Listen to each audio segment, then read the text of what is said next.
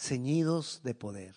¿Cuántos no anhelamos ser ceñidos de poder? La palabra ceñirse es revestirse, es estar llenos del poder de Dios, porque la única manera que uno se puede revestir del poder de Dios es no que el poder de Dios venga de afuera, sino que el poder de Dios salga de aquí adentro, que seamos llenos y al ser llenos pasará por nosotros y seremos revestidos de poder y por donde nosotros vayamos, entonces se ha de manifestar el poder de Dios.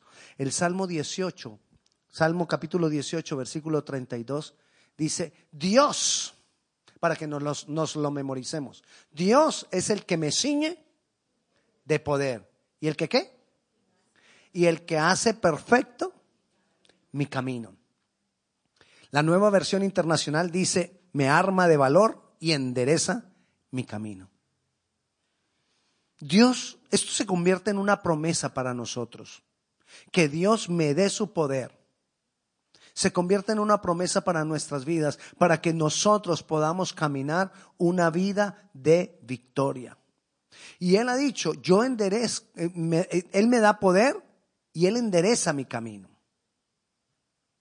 Las dos cosas van a venir simultáneamente. Porque Dios cómo va a darnos poder si nosotros anduviéramos por el camino equivocado. Dios hace las dos cosas simultáneas. Me ciñe de poder, pero endereza mi camino. Para que yo pueda utilizar el poder de Dios en el camino correcto, haciendo su voluntad. Pero muchas veces a nosotros nos pasa al contrario, o a algunos cristianos nos puede pasar al contrario. Porque dice también la Biblia que comenzamos en el Espíritu, pero terminamos en la carne. Es decir, yo puedo comenzar con poder de Dios, pero cuando me desvío de camino, sigo tratando de ejercer el poder de Dios. Pero ya no es poder de Dios. Es de mi propia carne para que el poder de ese ceñirnos de poder perdure y se siga manifestando en nosotros, debo andar por el camino de Dios. Pero ahí lo dice. Entonces nosotros debemos anhelar que seamos ceñidos de poder. Porque cuando somos ceñidos de poder, nuestra alma va siendo transformada, va siendo cambiada. Él endereza mi camino. Y ese de que seamos ceñidos del poder de Dios, no es algo que va a pasar de la noche a la mañana. No es que tú lo escuchaste hoy, te acuestas esta noche y mañana ya. Yo recibí la palabra y ya. Mañana comienzo a, vivir una vida ceñido del poder de Dios. No, no funciona así. No es algo que ocurre sencillamente porque está en la Biblia y tiene que pasar. No, tampoco ocurre así. Porque sí va a pasar, pero no sobre todos. Dios está dispuesto, Dios tiene dispuesto esto de ceñirnos de poder para todos, pero no todos lo disfrutan. Porque nosotros para disfrutar el estar ceñido del poder de Dios, tengo que estar en su camino. Es la decisión mía para recibir el poder de Dios. O sea, recibir el poder de Dios, Dios lo tiene dispuesto para todos, pero nosotros decidimos quién lo tiene y quién no lo tiene. Es decisión nuestra, porque de esa manera Él no hace acepción de personas. No es algo que ocurre solamente porque un día se lo pedí a Dios y entonces ya Dios me lo tiene que dar. Sí se lo debemos pedir. Y Dios nos lo va a dar. Pero cuando nosotros estemos bajo su camino, bajo su dirección. Entonces, ¿cómo lo hará Dios? ¿Cómo voy yo a lograr de que Dios me ciña de poder? Porque yo quiero tener una vida de victoria. ¿Qué es una vida de victoria? Una vida de victoria no es que todo, no es que todo salga bien. Porque a veces nos confundimos y creemos que una vida de victoria es que todo esté bien. Una vida de victoria es que hagamos la voluntad de Dios. Es diferente así haya necesidad, así haya dificultad, así haya algunos problemas que tenga, pero yo estoy haciendo la voluntad de Dios. Eso es una vida de victoria. Ahora, puede que todas las cosas estén bien, pero si no estoy haciendo la voluntad de Dios, entonces no estoy viviendo una vida de victoria. Ceñirnos de poder de Dios es para que vivamos una vida de victoria. ¿En dónde fue que leímos que Él nos ceñirá de poder? Salmo 18, capítulo 18, versículo 32. Entonces, en el Salmo 18 está eso. Pero el Salmo que sigue es cuál? El 19, muy bien. Están atentos. En el Salmo 19 encontramos cómo lo hará. Vayamos entonces al Salmo 19. Cuando yo empecé a leer esto, el Señor me habló y me habló y me habló, porque qué hermoso es el Salmo 19. Y lo primero para que nosotros empecemos a ver el poder de Dios manifestado en nuestras vidas es que miremos los cielos. ¿En serio, pastor? Sí. Aún sin recibir palabra de Dios, aún sin, sin nosotros conocer la palabra de Dios, si mirando los cielos, vemos en los cielos el poder de Dios, ese poder se va a manifestar en mi vida. Mirando los cielos entendemos cómo es posible. Esto lo tiene que haber hecho el Dios Todopoderoso. Solo de levantarme y abrir los ojos y poder ver, esto no es cuestión de una explosión. El que haya cielos, el que haya sol, el que haya luna, el que haya estrellas. Esto no puede ser el resultado de una explosión en un comienzo, como dicen. Esto tiene que ser el resultado de la mente de Dios, con su poder, estableciendo todas las cosas como las vemos. Mira cómo, comienza el Salmo 19. Los cielos cuentan la gloria de Dios. Que tú puedas mirar los cielos y darte cuenta Solo mirando los cielos, definitivamente tu gloria hizo esto. Definitivamente tú has estado presente desde que todo esto ha funcionado. Definitivamente dice, el firmamento anuncia la obra de tus manos. ¿Quieres ver el poder de Dios? Mira su creación y dale la gloria a Dios por su creación. Y vas a ver poder de Dios. ¿Sabes cómo funcionan las cosas en Dios? Lo que ocurre hoy y le doy la gloria a Dios va a ser el punto de partida para lo que Dios hará mañana. Pero si yo no le doy la gloria a Dios por lo que ha hecho hoy, quizás no voy a ver la gloria de Dios en lo que haga mañana. Mira lo que dice el versículo que sigue en el Salmo 19. Un día emite palabra al otro día. Una noche a la otra noche. Si yo no le aprendo a dar la gloria a Dios, si yo no aprendo a ver el poder de Dios en lo que Dios está haciendo ahora, no voy a ver el poder de Dios mañana. ¿Por dónde tengo que comenzar? Ver el poder de Dios en lo que estoy viendo hoy. Que si yo me levanto por la mañana solo con el hecho de que vea que hay día, solo con el, hecho de que vea que hay cielo, con eso ya darle la gloria a Dios, Dios empieza a obrar. Pero a veces nos levantamos y lo primero que miramos es la aplicación del weather. nieve. No. Y empieza a salir la cantidad de cucarachas que tenemos dentro en forma de queja. Son cucarachas, pero sí en forma de queja. Y empieza a salir la queja. Que porque la nieve, que porque el frío. Y ahí si de pronto nos llega un reporte de la escuela que la, la escuela está cerrada. ¡Ah! Y los niños aquí en casa. ¡No! Pero no, solo con abrir los ojos y, ver la gloria y ver el, que hay cielo, debemos aprender a, a darle la gloria a Dios. Mira lo que dice el versículo 3. No hay lenguaje, no hay palabras. Solo con verlo yo ya tengo que saber que ahí hay gloria de Dios. Solo con ver que hay cielo, que hay tierra, que hay una creación, que Dios la creó, con eso ya le puedo dar la gloria a Dios. Solo con saber que tengo un día más. Tengo que aprender a darle la gloria a Dios. Porque todo esto Dios lo orquestó, Dios lo fabricó, Dios lo creó, Dios lo estableció y estará hasta que Dios diga, Stop. ¿A usted no le han llegado a veces algunos textos que le dicen, eh, usted va a estar recibiendo notificaciones, solamente ponga stop y dejará de recibir notificaciones? ¿No le ha pasado? Bueno, solo cuando diga stop. Bueno, el cielo dejará de ser solo cuando Dios diga stop, Dios. Mi vida dejará de ser solo cuando Dios diga stop. De resto, cada día establecerá que mañana habrá otro día. Y cuando venga la noche yo ya voy a saber que después vendrá otro día y después otra noche. Y así será siempre hasta que Dios diga. Pero tengo que aprender a que cada día voy a darle la gloria a Dios. Darle la gloria a Dios. Darle gracias a Dios porque tengo un día más de vida.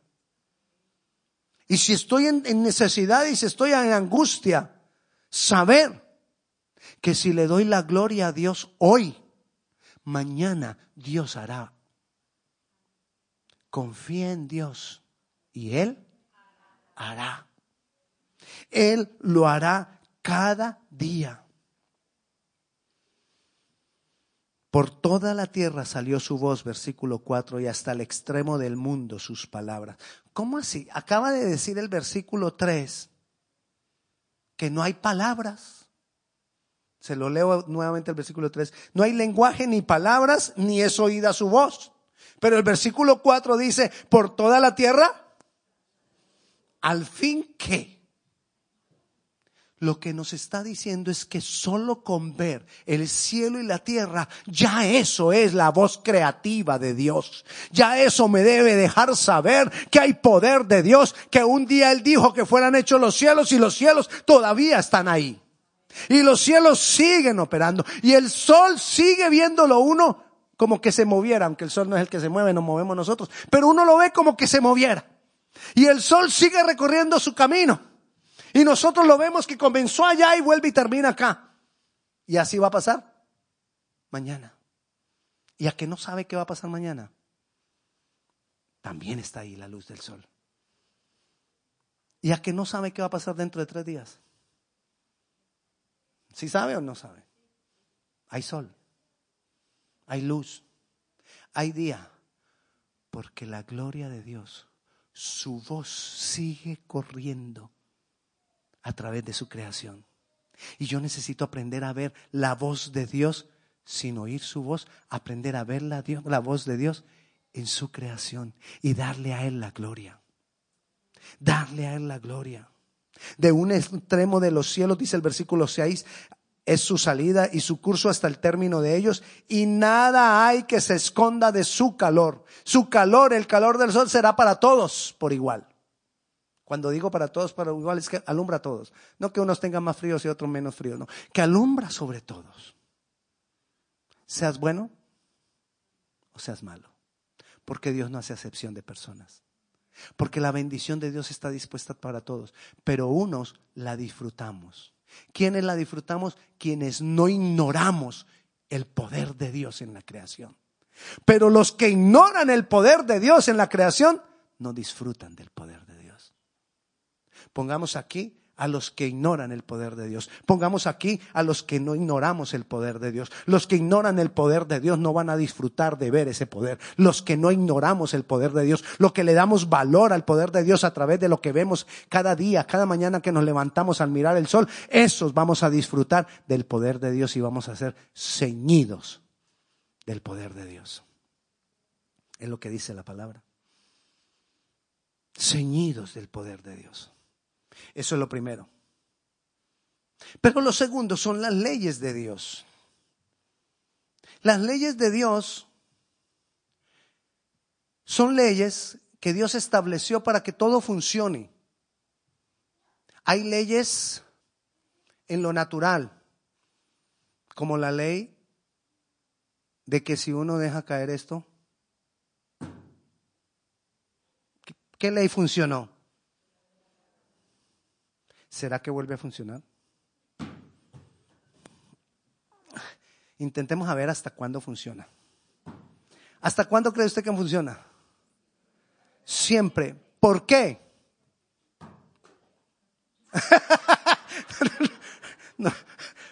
qué? Porque es una ley. Y la ley funciona. Y hay leyes espirituales que Dios estableció en su palabra. Dad es una ley. Está en, la palabra, está establecida en la palabra. Dios lo dispuso ahí. Son ejemplos que te estoy dando de la ley. El que siembra son leyes establecidas por Dios. Al que más se le da son leyes establecidas por Dios. De todo lo que Dios te ha dado, Él te pedirá son leyes que están en la ley eh, eh, establecidas por Dios. Cuando yo hago esas leyes mías que rijan mi vida, esas leyes, Dios me ciñe de poder. Mira lo que dice, leímos hasta el 6 en el, versículo, en el, en el capítulo 19. Leamos lo que dice el versículo 7. La ley de Jehová es perfecta y convierte el alma. Habíamos leído en el, en el, en, en 1832, Él me ciñe de poder y hace perfecto mi camino. Y aquí dice, la ley, cuando yo hago que las leyes de Dios rijan mi vida, entonces Él transforma mi alma, endereza mi camino me ciñe de poder porque Él endereza mi camino. ¿Por qué Él necesita transformar mi alma, cambiar mi alma para poderme ceñir de poder? Porque tú te imaginas yo con un alma angustiada, con un alma quejumbrosa, con un alma llena de, odio y de rencor y con poder de Dios. Hmm. Dios mío. Mejor dele un martillo a un monkey en una... ¿Dónde venden cristales? En una cristalería. ¿Usted se imagina un monkey con un martillo en una cristalería? Eso sería una persona con poder de Dios sin su alma transformada. Dios, a través de su ley, transforma mi alma para ceñirme de poder, para manifestar su poder. Lo dice ahí. la ley de Jehová es perfecta que convierte el alma. ¿Y dónde encontramos las leyes de Jehová? ¿Dónde las encontramos? En la palabra.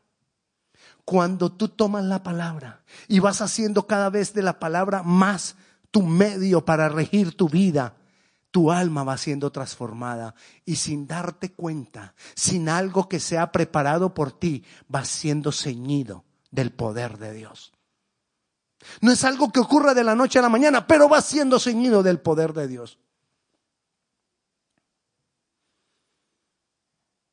Estoy hablando de dos cosas únicamente. Ver sin oír la voz de Dios ni siquiera. Ver el poder y la gloria de Dios solo mirando los cielos, mirando la creación. Y segundo, ver el poder de Dios y la gloria de Dios en medio de la palabra. Sus leyes. Ahí sus leyes. Ahí sus leyes. Pero el versículo 7 continúa. El testimonio de Dios, ¿qué es el testimonio de Dios? El testimonio de Dios es cuando yo entiendo en la palabra, yo busco y Él me habla de quién Él es. La palabra me enseña y me da testimonio quién es Dios. La palabra me enseña y me da testimonio que Dios es el mismo ayer, hoy y por los siglos de los siglos. Y si Él hizo cosas en la antigüedad, las va a seguir haciendo ahora. Porque la palabra dice, da testimonio de que Él es fiel. La palabra dice y da testimonio de que Él ama a todos. Entonces, si Él ama a todos, me ama a mí. Y si yo no he visto el obrar de Dios, quizás no lo he visto, no porque Dios no me ame, sino porque pueden haber otras cosas en las que yo tengo que mirar y observar. Pero si, si voy creyendo la palabra y voy recibiendo el testimonio que dice la palabra de Dios, entonces dice el versículo 7, el testimonio de Jehová es fiel que hace sabio al sencillo. ¿Por qué necesitamos ser sabios? Porque Él me va a ceñir de poder. Y saber yo, la sabiduría me, da, me va a hacer saber cómo yo obrar en el poder de Dios. Pero sobre quién va a venir esa sabiduría según ese versículo, según lo que acabas de leer. ¿Sobre quién va a venir esa sabiduría? El sencillo. Porque te imaginas una persona altiva con poder de Dios.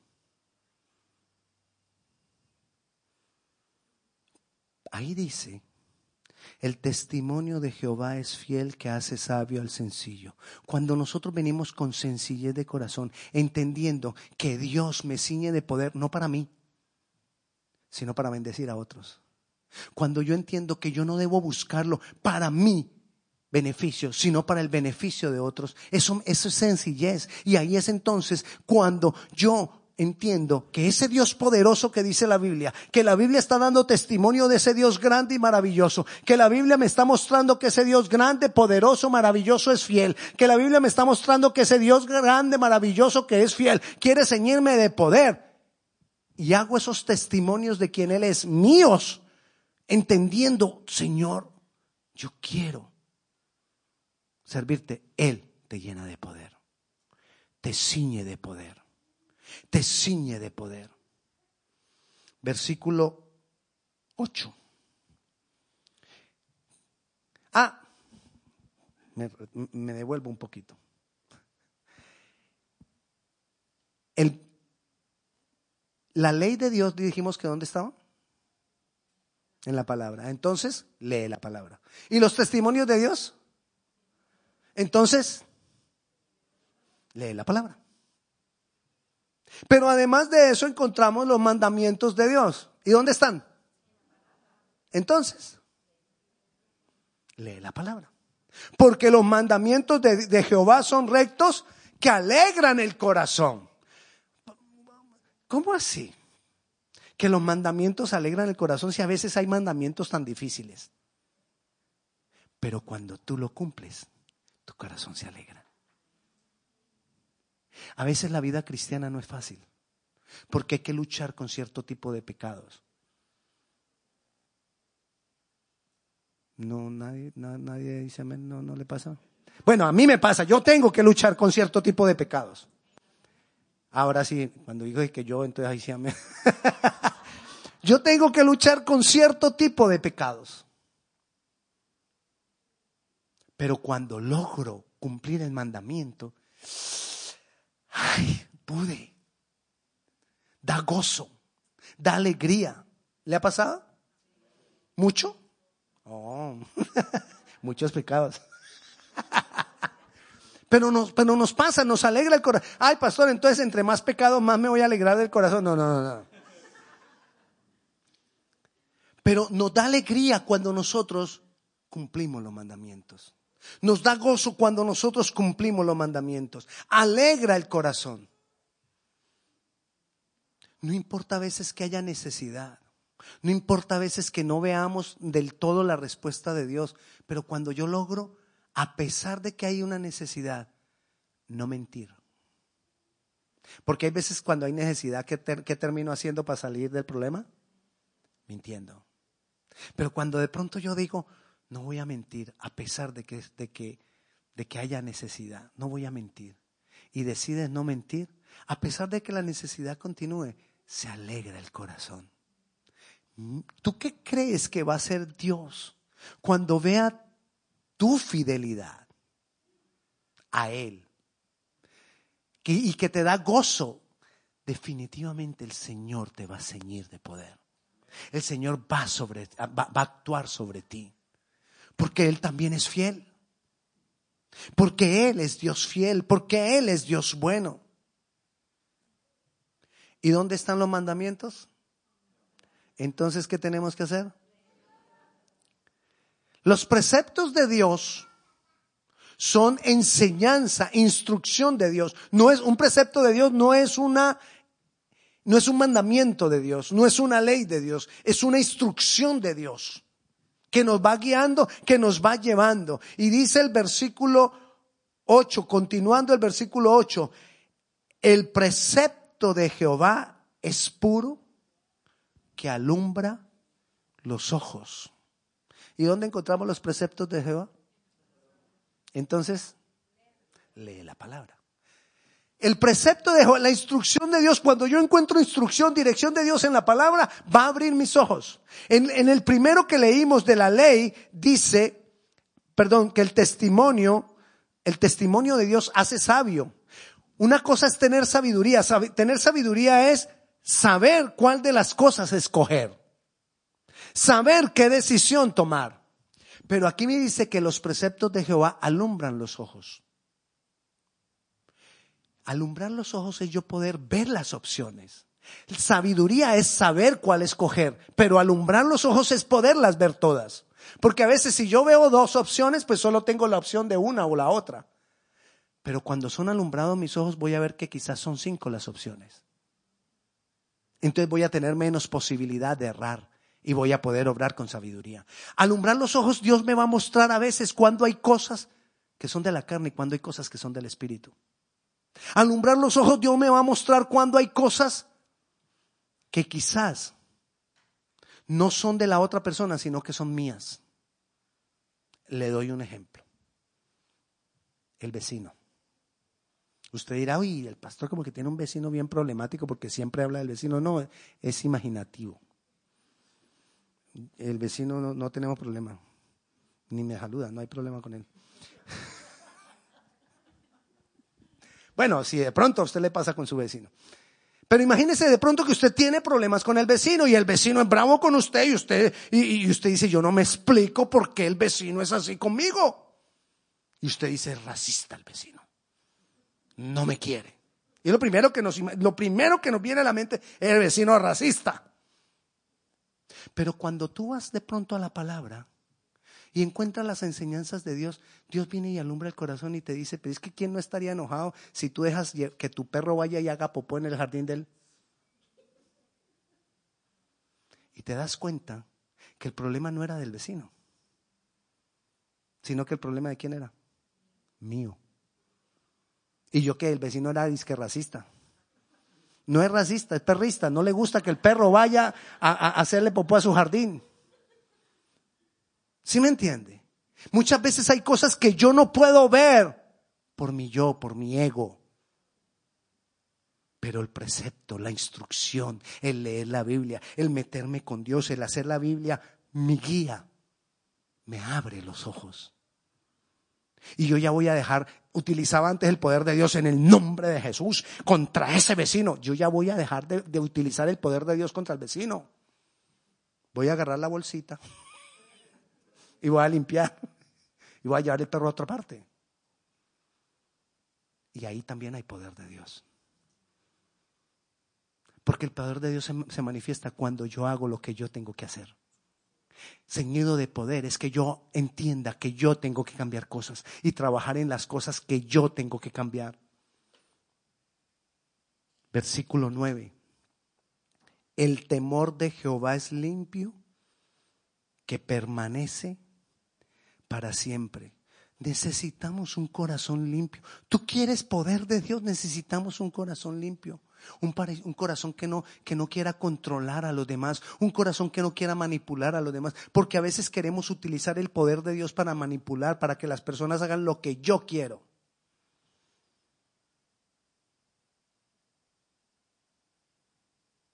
Hay veces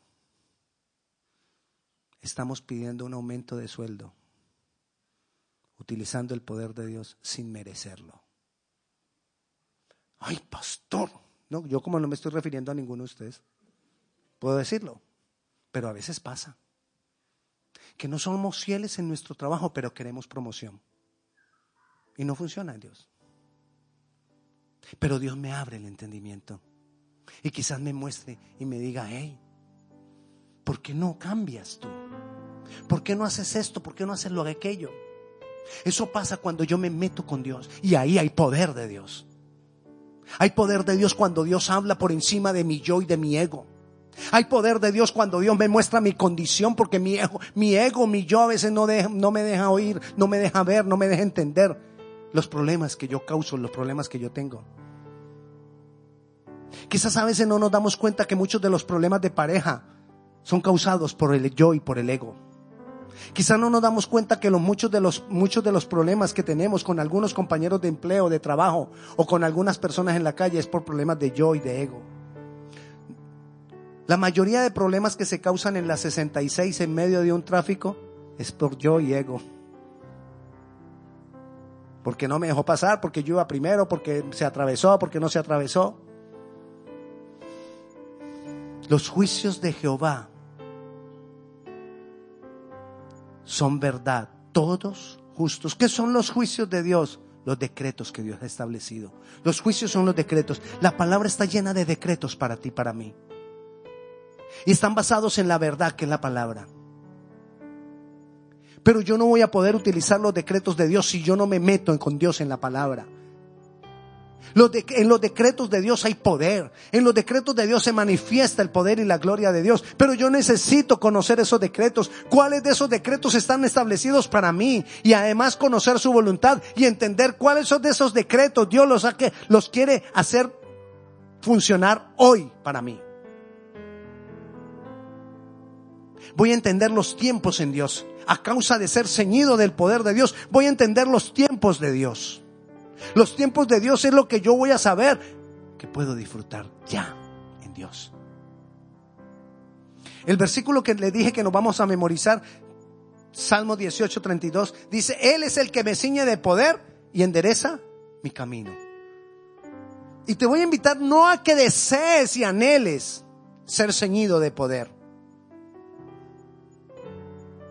te voy a invitar a que anheles la ley de Jehová, el testimonio de Jehová, los mandamientos de Jehová, el precepto de Jehová, el temor de Jehová, los juicios de Jehová, porque el versículo 10 dice, deseables son más que el oro y más que el mucho oro afinado, y dulces más que miel y que la que destila del panal.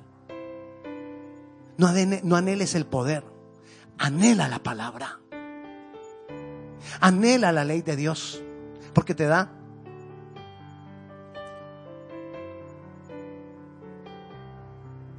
porque te convierte el alma. Anhela el testimonio de Dios porque te da sabiduría. Anhela los mandamientos de Dios porque alegran tu corazón. Anhela los preceptos de Dios porque alegra, porque te dan, porque abren tu entendimiento, abren tus ojos. Anhela los decretos de Dios porque son justos y son verdad. Anhela esto. Porque cuando de esto te seas lleno, Dios te va a ceñir de poder. Vas a ser constituidos en un vaso de honra que Dios pueda utilizar para que su poder sea vertido sobre muchos.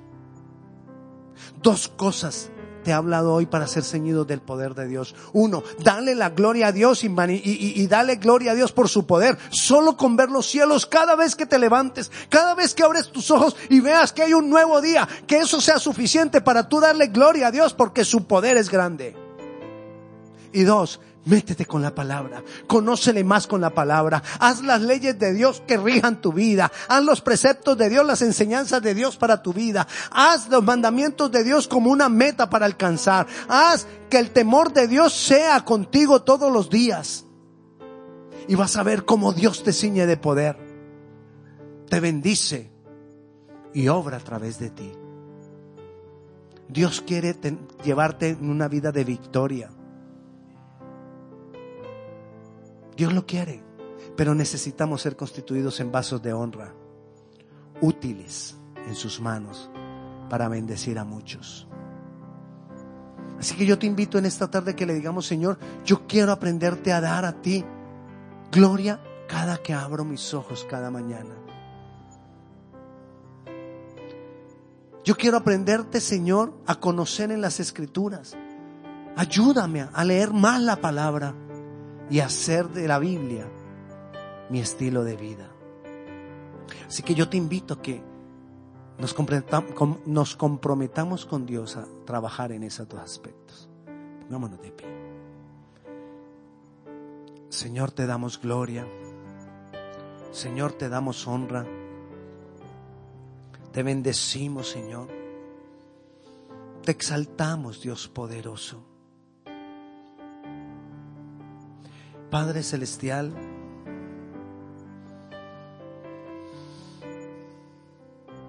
ayúdanos a darte gloria cada mañana. Ayúdanos que cuando abramos nuestros ojos y veamos que hay cielo, podamos decirte, tú eres el Dios Todopoderoso. que solo con que entendamos que amaneció un día más, es un día más para darte gloria, para darte honra. Padre Celestial, ayúdanos, Señor, a leer tu palabra y hacerla de nosotros ley para nosotros. A leer tu palabra y encontrar ahí los testimonios de quien tú eres y lo que tú haces. De leer la palabra y encontrar ahí los mandamientos, Señor, y que cuando los podamos cumplir, podamos ver que se cumple tu palabra y nuestro corazón es gozoso y alegre. Que podamos encontrar en tu palabra, Señor, las instrucciones tuyas, en los preceptos tuyos, para que sean abiertos nuestros ojos. Que podamos, Señor, encontrar en tu palabra el temor a ti. Y que podamos conocer los decretos, todos los decretos que tú ya has establecido para nosotros. Aquí estamos, Dios. Necesitamos de ti. Necesitamos, anhelamos y queremos ser ceñidos con tu poder y que nuestro camino sea enderezado. Te damos gloria y honra en el nombre de Jesús. Amén.